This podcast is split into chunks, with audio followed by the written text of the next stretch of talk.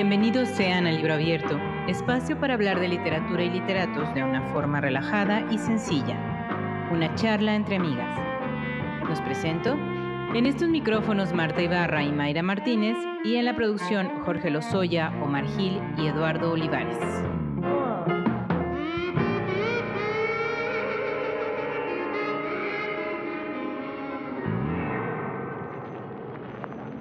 La lectura es un momento que nos puede llevar por diversos caminos.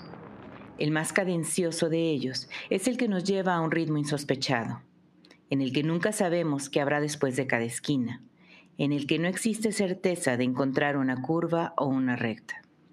Así podríamos definir la obra de nuestro invitado, como un lugar donde tenemos que agudizar nuestros sentidos para disfrutar el paisaje. Y con este cuento de El búho del libro bestiario Comenzamos.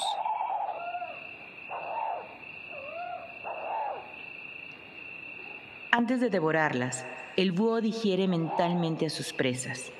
Nunca se hace cargo de una rata entera si no se ha formado un previo concepto de cada una de sus partes. La actualidad del manjar que palpita en sus garras va haciéndose pasado en la conciencia y preluda la operación analítica de un lento devenir intestinal. Estamos ante un caso de profunda asimilación reflexiva. Con la aguda penetración de sus garfios, el búho aprende directamente el objeto y desarrolla su peculiar teoría del conocimiento. La cosa en sí, roedor, reptil o volátil, se le entrega no sabemos cómo. Tal vez mediante el zarpazo invisible de una intuición momentánea. Tal vez gracias a una lógica espera ya que siempre nos imaginamos el búho como un sujeto inmóvil, introvertido y poco dado a las efusiones cinegéticas de persecución y captura. ¿Quién puede asegurar que para las criaturas idóneas no hay laberintos de sombra, silogismos oscuros que van a dar en la nada tras la breve cláusula del pico? Comprender al búho equivale a aceptar esta premisa armonioso capitel de plumas labradas que apoya una metáfora griega, siniestro reloj de sombra que marca en el espíritu una hora de brujería medieval. Esta es la imagen bifronte del ave que emprende el vuelo al atardecer y que es la mejor viñeta para los libros de filosofía occidental.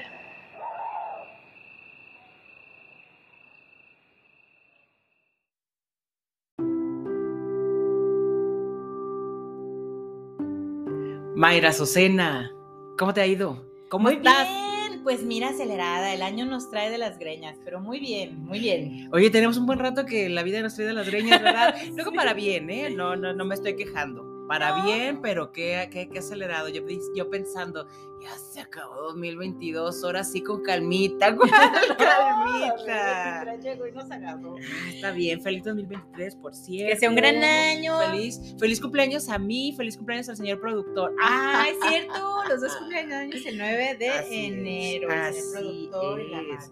Y, y vamos a celebrar ese cumpleaños y este inicio de 2023 también con el último capítulo de nuestra temporada 2, que, ay, Mayra, se nos fue bien larga. Pues nuestra sí, temporada pero metimos el libro abierto en la ruta. Sí, sí, sí, hicimos mucha cosa. No, no es queja, es más bien sorpresa. Pero ahora sí, este es el último episodio de la temporada 2 y la vamos a cerrar pues bien bonito, bien bonito, porque al menos para mí eh, el escritor del que vamos a hablar es uno de mis consentidos de los escritores en español, es de mis escritores consentidos, Juan José Arreola. ¡Eh! ¡Ea, ea, ea! Ta, ta, ta, ta, ta. Sí, así es. El gran Juan José Arreola, que además es de aquí de Jalisco, es de Zapotlán el Grande, y como aquí todo tiene un orden y seguirá teniendo un orden por los siglos de los siglos, échale. Juan José Arriola Zúñiga nació el 21 de septiembre de 1918 en Zapotlán el Grande, Jalisco, Ciudad Guzmán. Fíjense nada más, hay no más. Es el cuarto hijo de 14 hermanos, o sea, no más 14. 14. Y él, como él lo menciona en algún lado, como verán, no fue un hijo consentido. Pues no. Y bueno, él dice, nací como alguna vez lo dije, entre pollos, chivos, guajolotes, vacas, burros y caballos, ¿no? Y así es, a pesar de que sí, venía de una familia que era relativamente bien acomodada en cuestiones económicas, pues finalmente 14 hijos no es una cosa sí, sencilla. Sí, sí, claro. Sí, tuvo que trabajar desde muy pequeño. También porque le gustaba trabajar, ¿no? Sí, en mil oficios. Sí, sí, sí. Su vida, la suya ya de él, de adultos y demás, no fue la más fácil económicamente hablando, pero este, pero me parece que al menos la niñez estuvo medio tranquilo. No sé qué hacía su papá. No sé a qué se dedicaba su papá, no sé qué se dedicaba a sus ah, padres. Ese, ese, dato tampoco lo encontré. Pero bueno, lo que yo sé es que a los tres años lo metieron a un colegio de monjas francesas. Ajá. Pero obviamente, monjas francesas, pues tiene que ver con la religión. Y en ese periodo de vida cuando él nace, crece y empieza a, tener como su formación académica, empieza la guerra cristera. Mm, Entonces, eh, prácticamente su papá y su mamá decidieron que él mejor no, siguiera estudiando antes de meterse. Sí, él nació en el 18, en 1918, ¿no? Fíjate, es súper contemporáneo, no nada más, o sea, de, de, Juan Rulfo, que además fueron, se convirtieron en muy buenos amigos, según leí, eh, y, nací, y son del mismo rumbo. Claro, sí, sí, sí, pues es la zona sur. Por eso les decíamos en el programa pasado que esta zona sur de Jalisco tiene un algo, tiene una magia. sí, sí, sí, sí, porque además ellos dos, si bien escriben muy diferente, aún con esas diferencias en, sus en sus historias. Me, parece que tienen algo en común también, que escribieron poco, pero dejaron muchísimo, muchísimo. Y que sus escritos son mágicos. Muy universales. Son muy mágicos. Sí, qué bárbaro. ¿Quién más es de esta zona de Jalisco? Nomás para que sepan que está dando cosas importantes. Es José Clemente Orozco. Ah, Clemente Orozco, claro que sí. Ay, esta compositora. Ay, por favor. ¿La de Bésame mucho? Ay, no me acuerdo. Sí, Consuelo Velázquez. Ah, no sé. Sí, creo que sí. También es de allá. ahí. Sí, hay mucha gente bastante interesante, importante y trascendente en el, mundo del arte del, sur de Jalisco. Pero bueno, Juan José Arreola. Juan José Arreola. Cuando cumple 15 años, con todo este proceso que estaba sucediendo a nivel social, pues él empieza a buscar la forma de entretenerse y de hacer algo porque no, no estaba yendo a la escuela y entonces... Sí, no pudo seguir. Creo que fue como cuatro años nada más a la escuela. Sí, sí, sí, fue muy poquito tiempo. Cuando se mete todo este rollo, pues los papás deciden que no va a entrar a una escuela que no sea católica.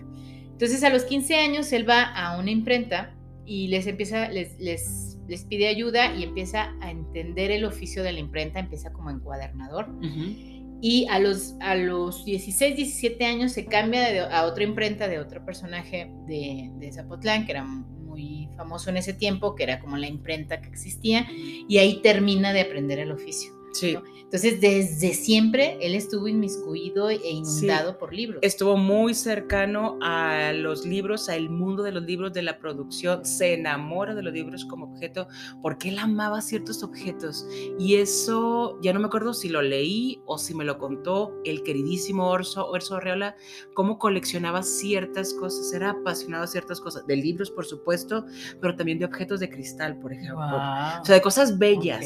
Empieza a amar las cosas bellas y los libros creo que fueron las primeras cosas bellas que, llamó, como objetos y en su contenido se volvió un lector, pero un lector enloquecido. Porque en teoría, o sea, no tiene él una formación académica como tal. No, la guerra cristera, como bien lo dijiste, la, la, pues, la, interrumpe, pero él es... Y él es autodidacta. Eh, pero además, si tú lo ves en las fotos, si te tocó verlo en algún, en la tele o si pones un video que te encuentres ahí en YouTube, que sé yo, en la red, tú ves que siempre hay, hay algo acelerado en él, hay una pasión, una chispa que se desborda todo el tiempo él y luego lo lees y dices, no, pues sí. es? es? Ah, no, pues sí. Sí, es que como les decíamos en la introducción, su literatura te lleva a los lugares más insospechados cuando menos lo piensas, ¿no? Sí, sí, sí. Y bueno, de, a los 19 años, esta misma inquietud que, que, como bien dices, tenía en su cuerpo, esta energía que estaba por explotar, lo hace viajar a la Ciudad de México para estudiar en la Escuela Teatral de Bellas Artes. Claro. Porque él encontró también en el teatro una pasión, pero curiosamente ninguna de sus obras se ha llevado a, estrenar en, una obra de teatro. Ninguna se ha puesto en escena. Ninguna, ninguna. Entonces, eh, y luego también, como una forma de ganarse el pan, estuvo trabajando como actor de radionovelas, Bueno, no me extraña. ¿Sabes que yo leí que trabajó como abonero? Sí. que se iba a vender zapatos a las, a las vecindades y así, ahí le va mi güera y vengo por el abono en, de cada semana. Que, sus zapatitos de charol. qué sé yo. claro. De hecho, hay por, no me ha tocado verla, pero leí que hay una foto que es al parecer muy famosa y muy conocida de él, como con su montón de zapatos al hombro. Mira, Este, trabajó como abonero, vendedor ambulante, panadero, mozo, empleado de mostrador, encuadernador, tipógrafo, corrector de pruebas, maestro de secundaria, etcétera, etcétera, etcétera, etcétera. Fue en uno de sus oficios donde conoce a Juan Rulfo, como ya lo habíamos dicho. Claro, es que incansable, de verdad, a mí me parece, por lo que hemos averiguado de él, me, me lo puedo imaginar como alguien que casi ni siquiera podía dormir de, como que su mente iba a mil, le encantaba leer, le encantaba aprender y le encantaba enseñar, Claro. que eso ahorita lo, Que eso lo es muy mencionamos. generoso. Sí. En 1939 trabajó como actor con. Javier Villorrutia. que ahora no podía, es- eso no, no nos tiene que sorprender porque con la capacidad que tenía de hablar, de comunicar y de contar historias, Pero él todo el era tiempo el- estaba sumergido. en la el gran conversador, todo mundo, toda la gente que habla de él en cualquier tipo de entrevista, sin importar por dónde vaya la entrevista, todo mundo habla de lo gran, del gran conversador. Que que era, sí, claro. Sí. Decían que todas las palabras las tenía Riola. Así es. Bueno, después deja todos sus estudios de teatro para trabajar con el considerado el padre del teatro mexicano, que era Rodolfo Usigli, ¿no? Y se dedica ya a meterse más en esta onda del, del teatro. Él era todo teatral, Marta. Él, su Sí. persona, su personaje era Sí, teatral totalmente. Sí, sí, sí. En 1940, Juan José Arreola contrajo matrimonio con una mujer muy sencilla llamada Sara Sánchez, una mujer tranquila, ¿no? Ella era de su pueblo, Sí. de Zapotlán. Sí, sí, sí. Ah. Y se convirtió ella eh, en el apoyo de, de Juan José, porque él en 1940 todavía no era Juan José Arreola. Ujú. Y se casa con ella, tienen tres hijos, que es Claudia Orso, del que ya luego les hablaremos un poquito también más, y Fuensanta. ¿Qué tal el nombre? Fuensanta. Fuensanta. Buenísimo, buenísimo. No, por favor. Y eh, bueno, él tiene a su familia siempre en Zapotlán. Y ahí, ahí era como el punto de partida de él, aunque fue un hombre de todo el mundo. Y su relación fue muy estable familiarmente, estuvo bien, estuvo con sus hijos, estuvo con su mujer, con cuestiones más, cuestiones menos, eh, y hasta el último de sus días Sí. estuvo ahí con, con su familia. Sí, sí.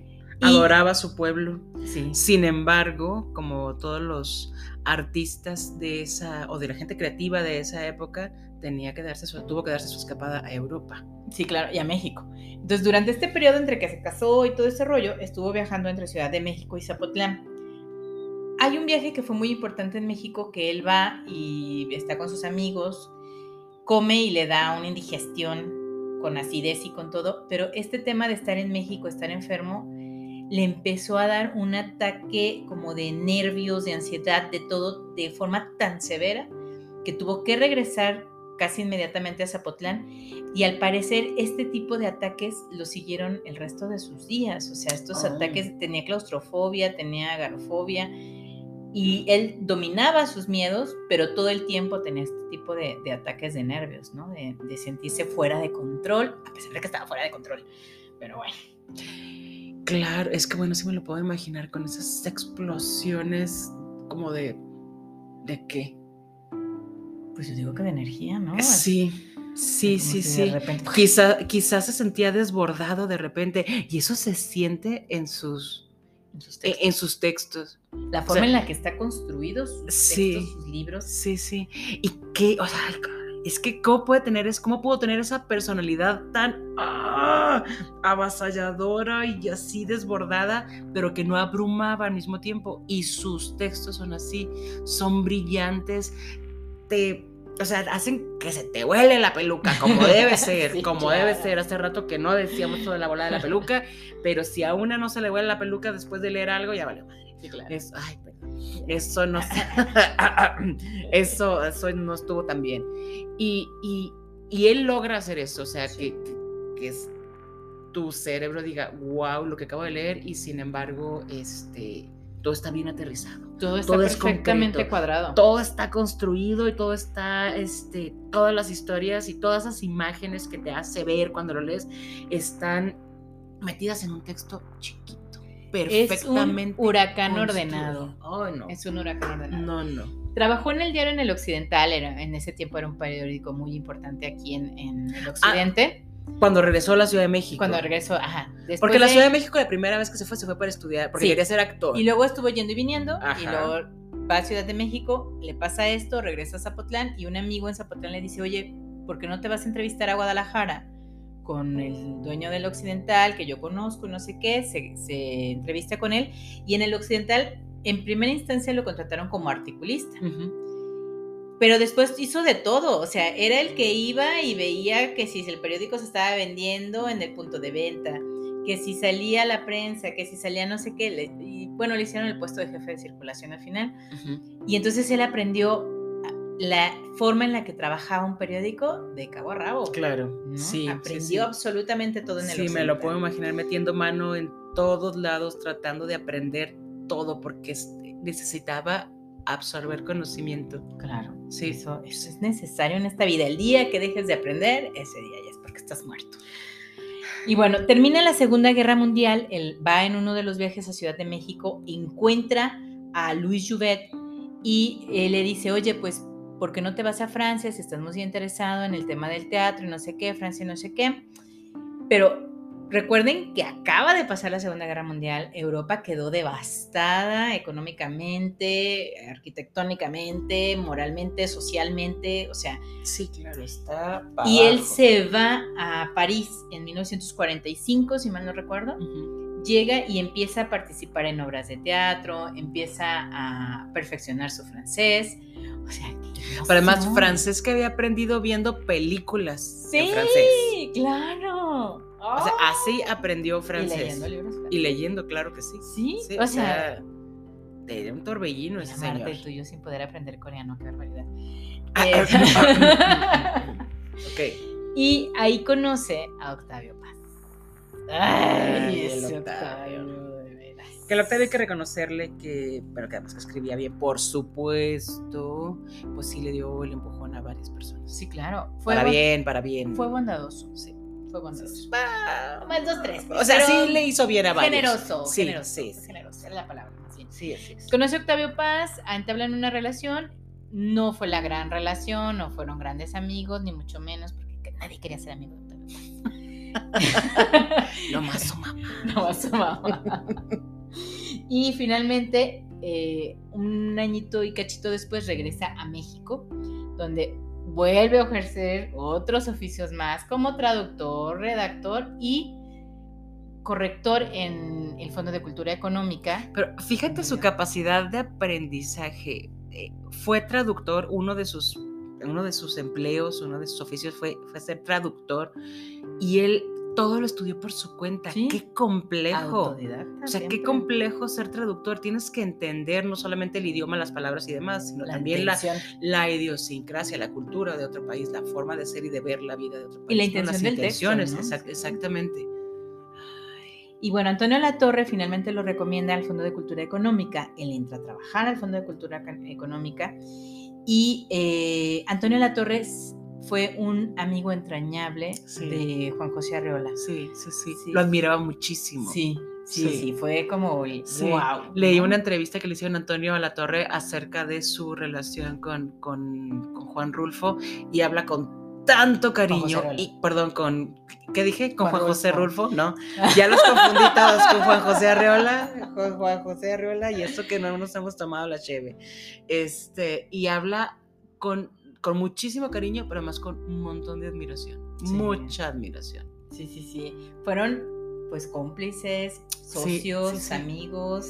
Y además habla, habla me, me parece a mí tan, tan lindo de parte de, de, de, de la torre que, porque dice que él lo educó, o sea que Juan José Arreola lo Ay, educó a Dios, él. Dice, es que yo le dije, yo leí este, esto y esto, y Juan José Arreola le dijo, qué padre, pero mira, lee este, este, este, este, este, este, este, este", dice, y entonces vi que no había leído nada. y el Juan José Arreola con su emoción de compartiendo, no presumiendo. No. Toda la gente, de toda la gente a la que yo le escuché o leí que dijo algo de Juan José Arreola, todo el mundo dice lo mismo. Era generoso, era brillante, era el gran conversador y él veía lo mismo que veíamos nosotros, lo veía igual que nosotros y además lo reinventaba. un poco más. Todo lo reinventaba. Pero con una ironía tremenda. Bueno, eso lo vamos a hablar ahorita en la parte de su obra. Sí, perdón, perdón, perdón, perdón, me, Pero sí. me emocioné. Bueno, después de estar en el Fondo de Cultura Económica, pues lo despiden, No, ¿no? Por su misma bonita personalidad. sí. Era, creo que muy disperso, ¿eh? Sí. Sí, mira, si viviera en esta época todavía ya le hubieran este, diagnosticado que Pues de, déficit Como- de atención, sí, hiperactividad, hiperactividad y no sé cuánta cosa, ¿no? claro. Sí, por supuesto. Bipolaridad, etcétera, etcétera. Eh, bueno, en 1956 dirige la compañía de teatro Poesía en Voz Alta, que era... no quitaba el dedo del No, era el, no sé. era el teatro. Y eh, dirige esta compañía de teatro Poesía en Voz Alta que era, eh, pues le daba su lanita a la UNAM para que esto sobreviviera, ¿no? Y en 1959, por el entonces rector de la UNAM, lo nombran director de la Casa de Lagos, que, Ujú. del Lago, perdón, que es un centro cultural muy importante en México, En la que Ciudad de todavía México. existe. Y pues termina el rector y terminó él de director. Y es una casa en un sea, lago, literalmente. sí. Te lo digo porque no conozco, o sea, es pregunta más bien, porque Ah, la Ciudad de ah, México ah. no la conozco. Sí, las veces que he ido siempre ha sido pasadita. Y la Casa del Lago es una casa en un lago. Salió una en una telenovela Ay. de misterio. Ay, ¿cuál es? Y yo era niña cuando la vi, así que no sigamos hablando de eso. Muy bien, perdón, perdón. Sí, es que una casa del lago. Y bueno, después de esto, eh, pues termina el rector su momento, su periodo, y ahí lo corren. ¡Ay, de la Casa del cielo! Sí, claro. Y Nadie entonces, pues ya le dijeron, pues vente a Limba, y entonces se fue imparte clases en la Escuela de Teatro de Limba. O sea que todo el mundo quería trabajar con él, pero luego no pero no lo podía aguantaba. porque era, es no que me lo puedo imaginar, eso lo que es, lo que dijimos hace rato, siendo muy disperso, ¿no? Y como empezando aquí, aquí, allá y estando en todo y en nada. Y aprendiendo mucho y moviéndose. Y bueno, luego la gente que sabe mucho no siempre cae bien en todos lados, ¿no? Ah, sí, sí, Entonces, sí, siempre sí. hay envidia y celo y todo. Yo supongo que eso le pasó, digo, no sé. No quiero creer que así fue. Y eh, bueno, después duró un tiempo impartiendo clases y en 1992, Marta.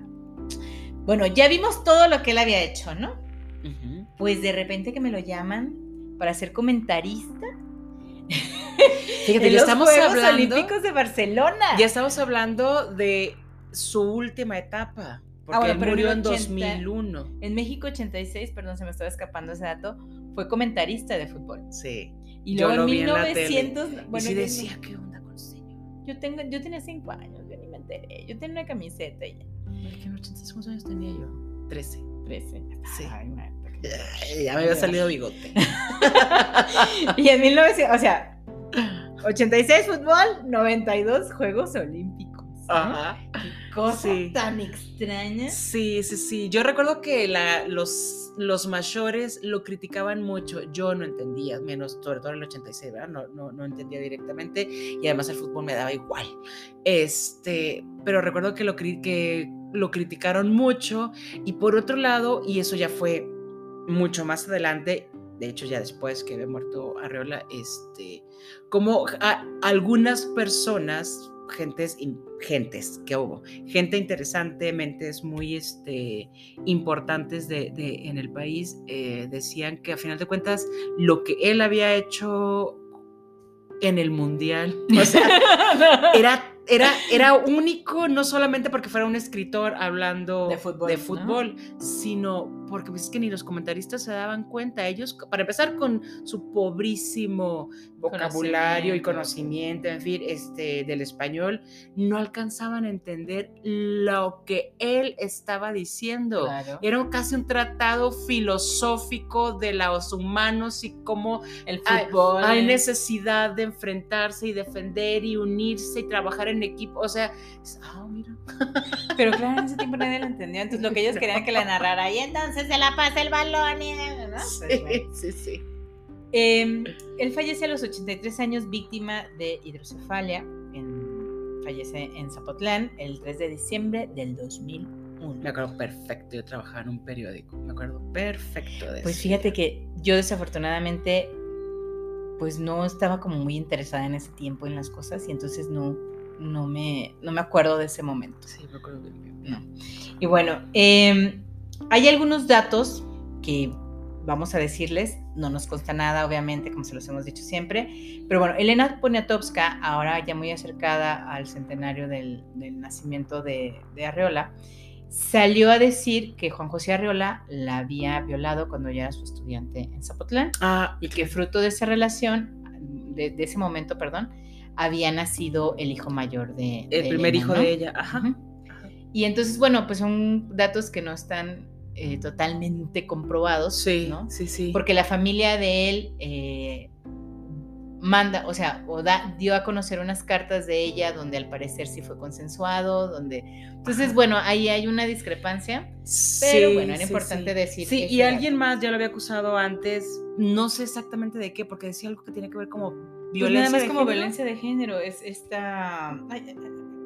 Violencia de Tita Valencia. Este, a ella no la conozco. Ella es, ella supongo que es escritora, ¿no? Sí. Este, también en alguno de los talleres, tantos talleres que dio, se conocieron en uno de los tantos talleres que él dio. que él daba. Ella era poeta. Mm. Esto a mí me rompe el corazón. Nunca, nunca, nunca, nunca querré ponerme del lado de un victimario. Pero este, pues bueno. si pues eso pasó, qué mal. Qué mal qué mal, no puedes romperme el corazón de esa forma, Juan José Arreola. Pero bueno, es un datito que queríamos compartir. Claro, porque es, bueno, no se vale no, no decirlo. No decirlo. Es parte de la historia. Es parte de su historia. Y bueno, también fue un gran, gran, gran jugador de ajedrez. Claro. ¿No? Era su pasión. Se aprendía, o sea, se sabía los juegos de memoria. Creo que entre la gente que es apasionada y muy conocedora y entendedora del ajedrez, no es raro que se aprendan las jugadas. Sí, las jugadas. Como esta partida fue de fulanito con fulanito, pero hay que, hay que tener una forma peculiar de pensar para, para entender eso, o será que yo de plano no. o sea, sé jugar el ajedrez porque sé las reglas generales, pero no, no pasa. Yo, nunca he ganado una partida. Otra cosa muy importante de Juan José Reola hablando de su trabajo es que él fue, yo no sé si de manera literal o, o, es este, una forma de, de mencionarlo así, pero lo leí en, varios, en varias partes, que él fue el iniciador de los talleres literarios. O sea, era tal su gusto por compartir, por enseñar, que él se dedicó a dar talleres a diestra y siniestra este, a, quien se le acercaba. porque le decían, maestro, maestro, me revisa, ¿qué, ¿qué opina de mi cuento? Y le decía, ¿sabes qué? No me hagas eso. Vamos a hacer una cosa. Vamos a trabajar técnicas, tac, tac, tac, tac, y en, es, y en esas reuniones vamos a ir eh, puliendo, tus, textos. ¿sale? O y sea, entonces, fue José Agustín el que pasó por sus talleres. José Emilio Pacheco. José Emilio Pacheco. Carballo. Carballo. bueno, Carballo tiene, y, yo creo que con esto podemos cerrar, Marta, porque ya estamos on sobre el tiempo. Ah, Chihuahua. Ok, vamos a la segunda parte, pero dice, Emanuel Carballo decía que Juan José Arreola se conducía como sus criaturas, hablaba como ellas y como ellas, no distingue entre la imaginación y la realidad. en la segunda parte le voy a decir a Marta que nos cuente unas anécdotas que Orso se las contó en secreto. Ay, qué bonito, Orso. Regresamos.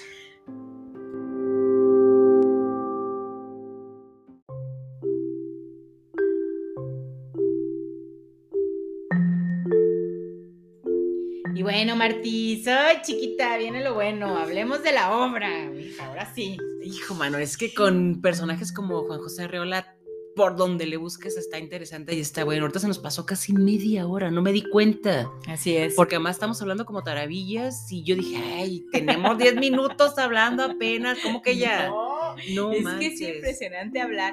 Miren, les vamos a hacer una confesión chiquita. Habíamos pensado que esta temporada se nos había ido muy larga y la vamos a terminar en el programa pasado, pero no podemos dejar de hablar de Juan José. No, no. podíamos dejar de hacerlo. No. Sobre todo porque es un personaje maravilloso que tuvimos muy cerquita. Sí, sí, sí, claro. Sí, o sea, caminamos en este mundo al, mismo tiempo, aunque no nos haya tocado estar cerca de él, y luego nos tocó leerlo, conocerlo y de alguna manera vivirlo siempre. Por nuestra chamba ha sido alguien que está muy cercano en las cuestiones laborales, pero además también pues en nuestro gusto, porque es un genio del cuento corto. Y bueno, después tuvimos la fortuna de conocer a su hijo sí, y sí, sí. más cosas, ¿no? Sí. Y miren, la vida nos sigue poniendo porque nuestro primer taller lo dimos en Zapotlán, o sea, ahí va, ahí va la cosa. Y bueno, pero eh, bueno. los textos de Juan José Arriola, Marta, mucha gente dice que no puedes leer los textos de Juan José Arriola sin de alguna forma leer los textos de Borges, de Kafka, de Jorge- de Charles Baudelaire, de Goethe, de toda esta gente. Sí, ¿no? sí, sí. Él siempre dijo que ellos, que, que estas personas, estos escritores, habían sido sus primeras lecturas. Quizás se refería a los que más lo impactaron, que había una clara influencia de, de ellos en él. Entonces, eh, Sí, él tampoco se cortaba de decir que está inspirado. Yo creo que los que admiraba y que claro sí. que tenía un efecto. Que yo, un yo efecto Mayra él, ¿no? Martínez, sin ser una crítica especializada ni mucho menos, ¿no? Sino simplemente ser una lectora apasionada, yo creo que no hay una novela en este mundo que no se haya escrito tomando en cuenta a alguien más. Una novela Claro, anterior, una claro. forma anterior, una persona a la que admiras. Nadie está Somos- descubriendo el hilo negro. Hace dos ¿no? días lo decías, Mayra, somos, o sea, lo que hemos visto, lo que hemos vivido, lo que hemos leído, eso Sí. somos y, y- y contamos las cosas basándonos en eso. Claro. Entonces sea, él decía, hello. pues sí, claro que tengo influencia de este, claro que te, pues lo leí. O sea, mis textos van hacia Y los allá, admiro. Y los admiro. O sea, Sí, sí, todos sí, sí. nuestros textos van hacia allá. Pero él es único, o sea, Claro. cada uno de sus textos es Tú lees único. novelas, lees libros, lees eso y al final, indiscutiblemente, si escribes algo, lo vas a escribir con el estilo. Es indiscutible, es una cosa del cerebro también. Pero bueno, él escribió cuento, poesía, ensayo, Fíjate, revistas, Para, artículos. para lo poco que publicó, escribió de todo, en todos los géneros, sí. ¿no? O sea, muy Sí, prolífico Y, y- y conocía y entendía y tenía capacidad para todo. Para unas cosas era mejor, para otras cosas quizá no tanto. Este, pero le entró a todos los géneros. ¿Y publicó cuántos libros, Mayra? Ahorita Y hiciste el no recuento. se cortó con ninguno. Ah, ah. Escribió, de cuentos escribió cuatro libros, escribió tres de ensayo, una novela. Ahora, su género, su género, por el que es reconocido y porque el que se lleva las palmas, las de oro, las de plata, el oso de Berlín y todos los que se nos quieran ocurrir, que son de cine, ya sé, pero no importa, se los lleva. Hasta Este. Este también, cómo no. Eh, pues es por los cuentos, ¿no? Es, un maestro de los cuen- del cuento corto. Él que tenía una charla interminable. Mira, Él tenía una capacidad de decir tanto, a- a- hablando ya de, de- de- de cómo escribía, de decir todo, todo en un párrafo, en 20 líneas de, de- de texto, ¿no? Y a ver, ¡pum! como el búho, el que leímos, o Ah, sea, el, el, el el- búho, el del sí. inicio, o sea, te dice todo. Sí, sí, sí. No, sí. te dice, o sea, te dice qué es el búho, qué es lo que hace, físicamente cómo es, biológicamente cómo funciona, cómo es su tipo de casa y además te termina diciendo cuál es la función del búho a través de la historia dependiendo de la- del momento de la época de la humanidad. Pero además, claramente Sí. está enlazando, está diciendo, o sea, está, está, está describiendo a los seres humanos a través de las Del- cualidades del del búho, búho. como lo hace en, con- en todo el bestiario. Muchachos, tengan en cuenta, siempre hay que estar midiendo el tamaño de la presa para no indigestarnos. Exactamente, exactamente. Este. Arreola escribió mucho, porque escribió muchos textos. Ahorita lo estabas diciendo, Mayra, publicó, eh, publicaba en revistas, publicaba en periódicos, hacía traducciones, este, Los textos eh, críticas. fruto de los talleres. que Exactamente, eh, pero ya suyos sus publicaciones fueron los cuatro libros de cuentos. Bueno, es confabulario. hacía. Ahí les va. Ah, bueno, en hizo, publicación. hizo un- un- empezó a publicar en 1943. No les vamos a dar los años para no, no dar tanto, pero hizo- su primer cuento que es Hizo el bien mientras vivió, y luego ya empieza a publicar libros de cuento que es Varia, Varia, Varia Invención, eh, Confabulario, El Bestiario, Palíndroma, y luego de ensayo La Palabra Educación, y ahora La Mujer, Inventario, su única novela que es La Feria, que ahorita les decimos porque es una novela rara. es su novela. Y revistas que él fundó y en las que participó está EOS, Revista Jalisciense de Literatura, PAN, Revista Literaria, pues esa es la que hizo con Antonia La Torre, donde Marta ahí publicaron el, el, cuento de Se nos ha dado la tierra de Rulfo sí, sí, sí. y Mester. O sea, fíjate, él empezó a publicar antes de Rulfo, porque Rulfo publicó en los 50. Sí. Eh, Rulfo fue más tras, o sea, ha tenido más trascendencia que él a nivel, a nivel internacional. Leí una cosa bien interesante, espero poderle decir rápido, y que ya lo había escuchado de mucha gente. De mucha gente lo había, lo he escuchado y lo había leído eh, es el que para el extranjero, para la gente, los escritores, los intelectuales, pensadores que son de fuera de México, sobre todo, que no son de habla hispana, todas las cosas que tienen que ver con nacionalismo y que si las revoluciones y el mundo rural y demás son la onda, son lo que les parece algo sacado de, de, otro, de otro mundo. A mí, a mí, a lo mejor porque lo siento demasiado cercano, o sea, si bien ya sé que no nací cerca de la revolución, o sea, tengo muchos años, pero no es para tanto, este, a mí me gustan más los textos que son más cosmopolitas, más universales, que de verdad, de verdad, de verdad sientes que son que los puedes leer en cualquier momento. Que da igual. Y, ese, y esa fue una discusión que siempre, bueno, que todavía los críticos tienen, ¿no? La, cosa es que eh, toda esta gente coincide eh, eh, en eso, o sea, que como él era tan cosmopolita, como él hablaba de cosas incluso fantásticas, su literatura rosa raya en la literatura fantástica, ¿no? Este... Em, que quizá por eso no tuvo esa trascendencia a nivel internacional. Porque era como si escribiera igual que los europeos. Lo que, lo que pasa es que, ajá, exacto. Pero ahí, ahí hacían una. La gente luego de repente hacía una guerra que no existe, una comparación que nunca existió. Porque decía que Juan Rulfo tuvo más, lo que dice Marta, que tuvo más éxito en el extranjero porque hablaba como muy de lo localito, de lo que no existe. Y eh, Arreola era más más universal. Y entonces ellos decían que, que, había cierto roce entre Rulfo y Arreola, cosa que no es cierto. Y, y, finalmente, si te pones a leer la obra de Arreola, aunque tiene un lenguaje mucho más rico y sí, efectivamente es más universal, sigue hablando de Zapotlán. Por supuesto. Sigue hablando, bestiario está, eh, pues, ¿qué será, Marta? Mm, impulsada por una visita que él dio al zoológico de Chapultepec, o sea, está inspirada en eso. Entonces, sí, su lenguaje a lo mejor era más rico, era más amplio, era más universal, pero finalmente él seguía hablando de México y seguía hablando de Zapotlán. Sí, claro. Pues es que yo supongo que no escribo nada, entonces, pero supongo que, que quien escribe, escribe de lo que conoce y aunque sea, aunque sea ciencia ficción pero ¿en qué te basas? En lo que conoces. En lo que conoces, claro. En lo que conoces. Entonces, claro, él hablaba sobre sí, sí, sí. Pero, pero nadie, o sea, si bien otras no ha trascendido de, de, esa manera tan fuerte, tan intensa como Juan Rulfo, hablemos nada más de Juan Rulfo, no vamos a compararlo con nadie más de México, este, toda la gente que lo ha leído, todas las personas que lo han leído, todas los las grandes mentes, los grandes escritores, las grandes escritoras que lo han, que lo han leído, opinan lo mismo, ¿no? O sea, que era un genio era un genio, un genio, o sea, que era eh, que sus construcciones, la forma de armar las ideas, de contar las historias, era tan precisa, eh, este, no le faltaba ni una palabra, no le sobraba ningún punto, ninguna coma ni nada, y eran así contundentes. ¿Qué temas abordó? Pues todos. Sí. Absolutamente todos. Dice, bueno, leí en alguna parte que dice, él englobaba el drama de ser individual, ¿no?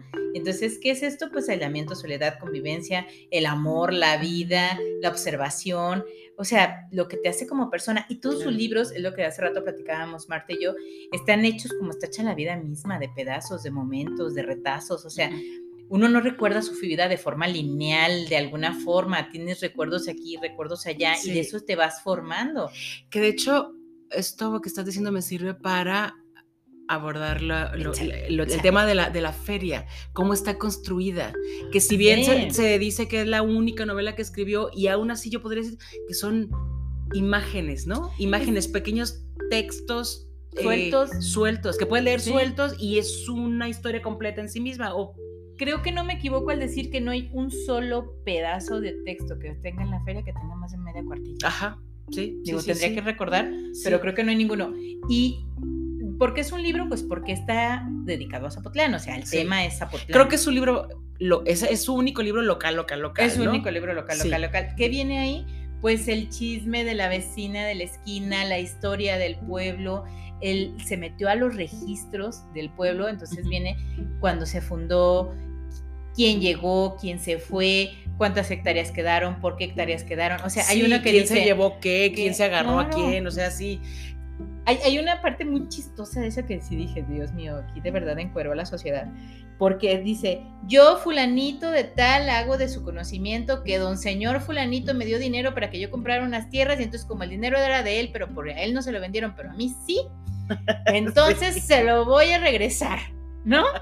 Entonces dices, claro, o sea, el otro haciendo la tranza, pero quedó sentado en un libro y él lo recogió. Oye, y eso de encuadrar a la sociedad, creo que lo hacen todos sus... sus claro. sí, era un súper crítico, así tenía... Pero una vuelta rica. Bien, bien, bien. Humorcito negro. sí, ¿no? sí, sí, sí. Sí, y, y, y en textos de verdad sorprendentemente cortos. Ahora que lo estuve leyendo tenía mucho tiempo sin leerlo, mucho tiempo, y no podía creer que sus textos fueran tan cortos. Sí. Porque claro, yo me acordaba de las historias y decía, no, pues, o sea, tengo una... Según yo, Bueno, como la historia de la, de, de, del del guardabujas. guardabujas. Pero es que miren, para que más o menos vean la extensión de sus libros. La feria son 160 páginas, si mal no recuerdo. Confabulario son como 100 páginas. Eh, bestiario también son como 50 páginas. O sea, en realidad son libros muy cortos que Sí, te lees en una sentada, porque Sí. además no puedes dejar de leerlos. Pero el guardabujas, Marta. el guardabujas que es uno de los cuentos que está en confabulario.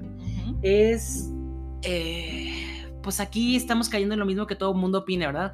Que es de sus cuentos más extraordinarios, más, eh, no, no sé si estará calificado como realismo mágico, pero es Debe ser. fantástico. Debe ser. Fantástico porque es muy bueno, pero fantástico porque es de fantasía o de... Miren, un poquito de la trama, sin decirles más, porque luego acá esta muchacha me Pues cuenta mi sí, inspiración y no andes pues, compartiendo, ¿qué no andes dando spoilers. ¿Qué le hace?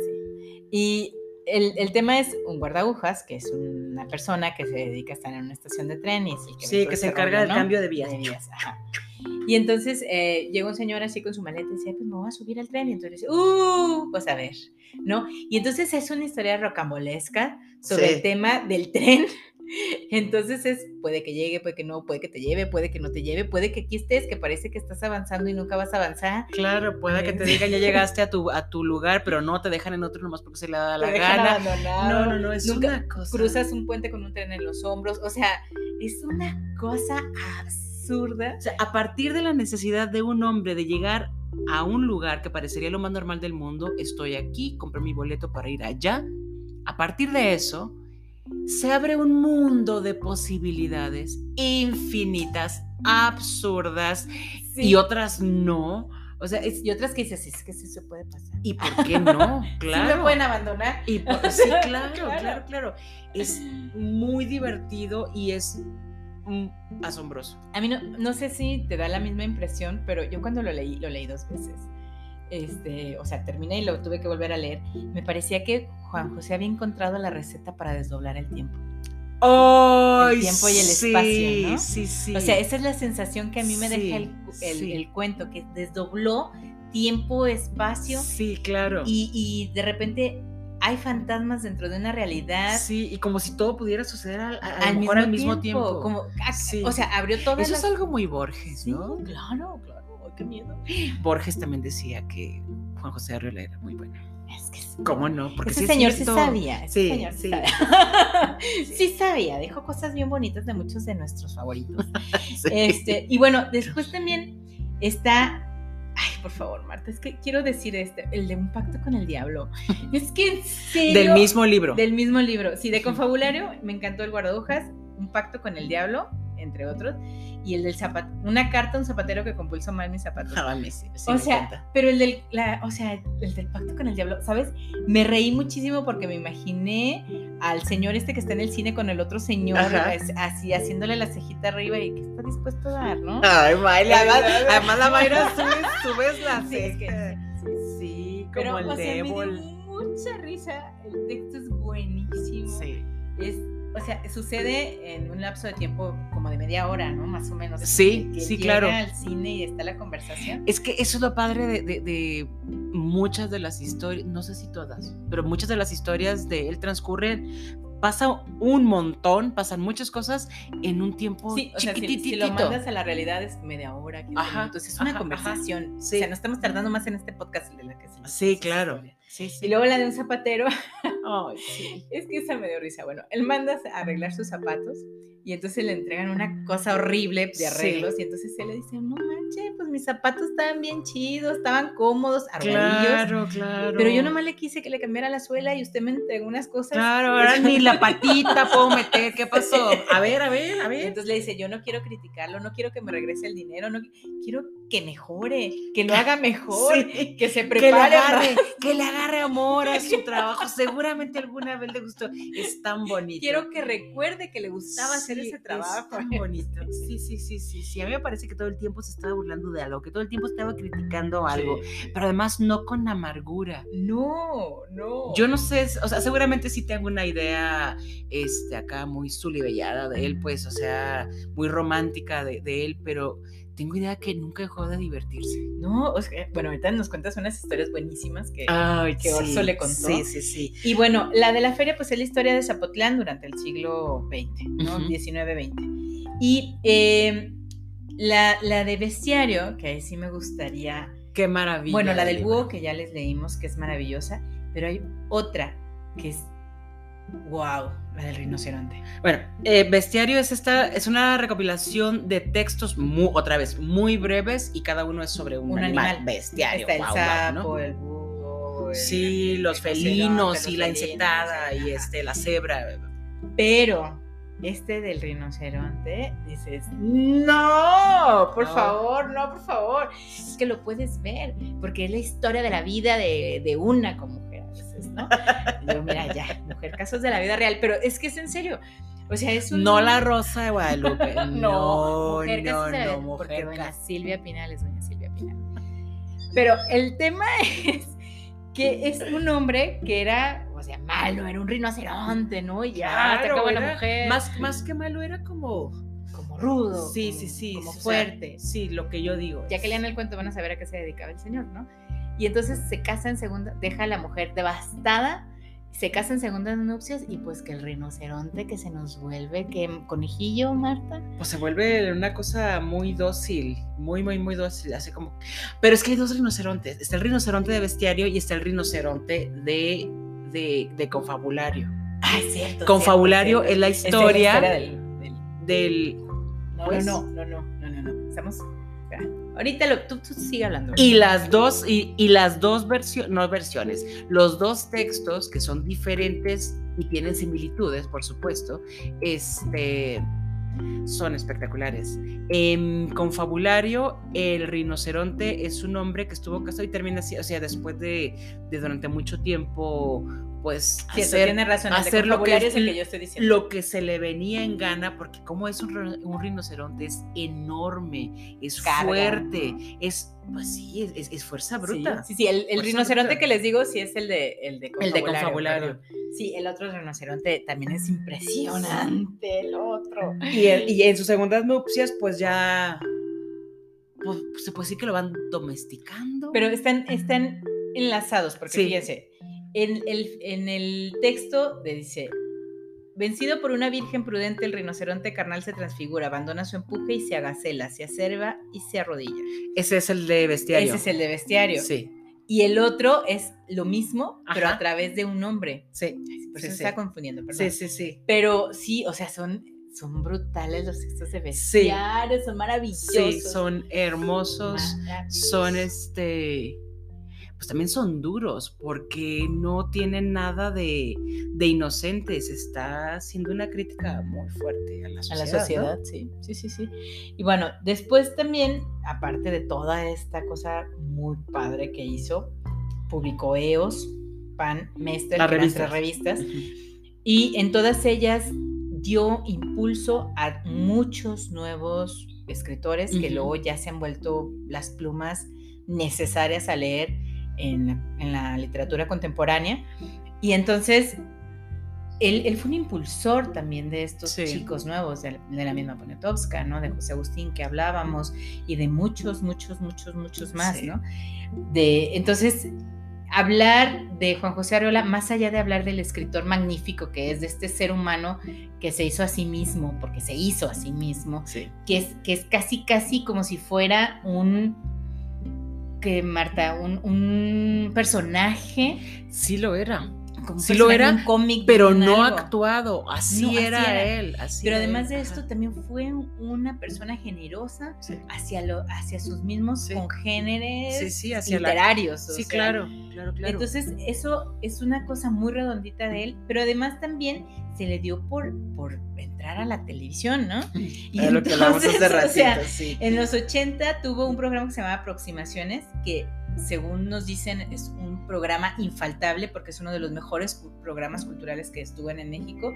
Y bueno, después en 1990 tuvo un programa de televisión que se llama TV Arreola y su mundo, que también tenía así un montón de gente que le encantaba ver. Este, y ahí hablaba de absolutamente lo que se diera en gana, ¿no?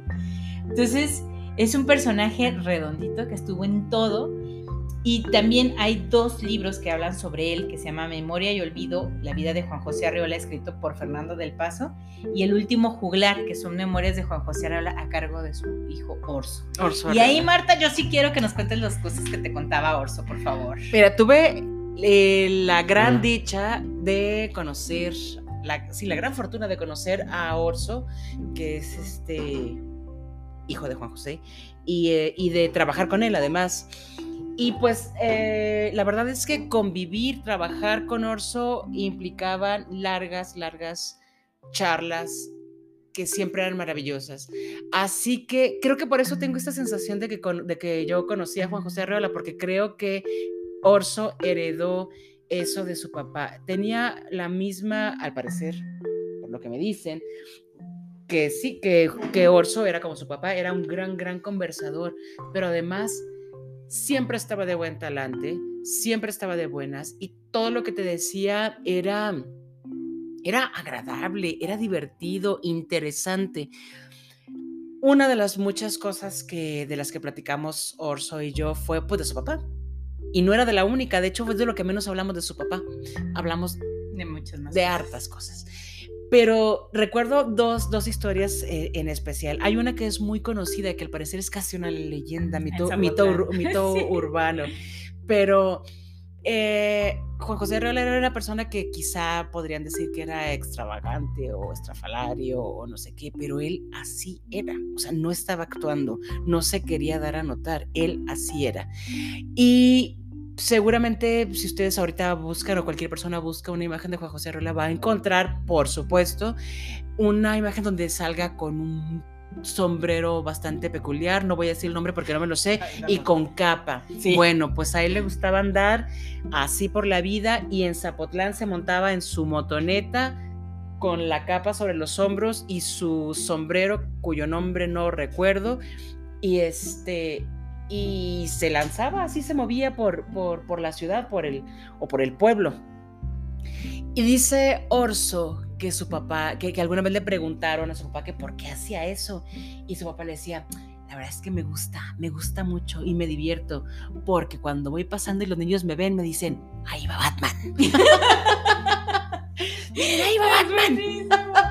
me encanta. Y yo me, queda muy claro qué tipo de persona era, qué, qué espíritu, tenía, tenía Juan José Arreola. Y pienso ahorita en Orso y tenía una cara tan amable. Y yo creo que era la misma cara de su papá. Es igual, sí. Una cara que sonreía siempre. Era, la onda Orso. Divino. Era muy, elocuente y sencillo y todo. Sí, sí, sí, era imposible no quererlo a Orso. Y hay otra historia que a lo mejor esa ya la habías oído porque es muy, muy, muy, muy, muy mencionada. Como me la contó Orso, yo pienso que es, que es verdad, que no es este, que no es, sí, que no es una leyenda nada más. Eh, en la época en la que eh, Juan José Arreola trabajó para el Fondo de, de, Cultura Económica, uno de sus compromisos era, o sea, trabajó no nada más como editor de una revista y esto, o sea, también como escritor y tuvo, tenía el compromiso de publicar al menos un libro. Entonces estaba ya por vencerse el, el, contrato que tenía o el límite pues de tiempo que tenía para entregar el texto y mandaron al jovencísimo este, José Emilio Pacheco a decirle, así, a ver, dile, dile, ve a decirle que... Entonces al parecer José Emilio fue a su departamento, un departamentito que tenía chiquitito, y le dice, oye, Juan José, es que ya tienes que escribir, porque el otro, que es más, es más, es más, yo lo escribo, tú díctamelo, yo lo escribo. Ah, pues en efecto, Juan José Robles se acostó, se puso una almohada así sobre los ojos y empezó a decir, muy bien, ¿con qué animal quieres que empiece? El que tú quieras, el que tú quieras, es más, con el elefante es decir, eso sí, no me, no me acuerdo qué animal fue. Dijo, ok, y empezó a hablar y no paró. Le dictó todo el libro. O sea, como si lo estuviera leyendo, le dictó todo el libro. ¡Qué maravilla! Y José Emilio escribe y escribe. Y José Emilio yo creo que estaba entre que no lo podía creer, estaba emocionado por dos cosas, por lo que estaba escuchando y porque iba a cumplir con la chamba, ¿verdad? Claro, porque era su obligación, era su obligación. Este, digo, también entonces puedo entender por qué económicamente nunca tuvo éxito Juan José Arreola, de verdad, si así se conducía por la vida, bueno. Pero, pero esto entre muchas cosas que se pueden decir de esta acción, es que el hombre, su cerebro y su boca estaban totalmente conectados. Conectados, o sea, claramente su, su capacidad de traducir los pensamientos a palabra era brutal. Bueno, Marta, pues se nos volvieron a ir las, los minutos, como si se fueran desdoblando. Ojalá pudiéramos tener esa, esa, posibilidad de desdoblar el tiempo. Sí. Y con esto terminamos nuestra segunda, temporada. ¡Ay! ¡Qué maravilla! La tercera temporada será un poco diferente, luego les diremos cómo va. Sí, sí, sí. Porque cada capítulo serán dos partes.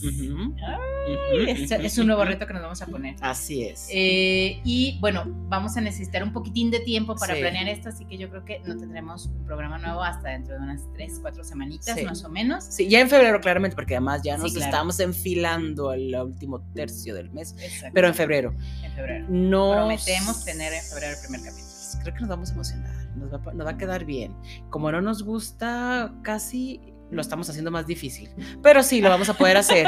Yo creo que va a estar, va a estar divertido. Muy bien. chulada que hemos terminado nuestra segunda temporada. para, para, para, eh, y bueno, ¿qué más que con esta genialidad de Sí, Nos vemos hasta la próxima. Bye bye. Bye, Martis.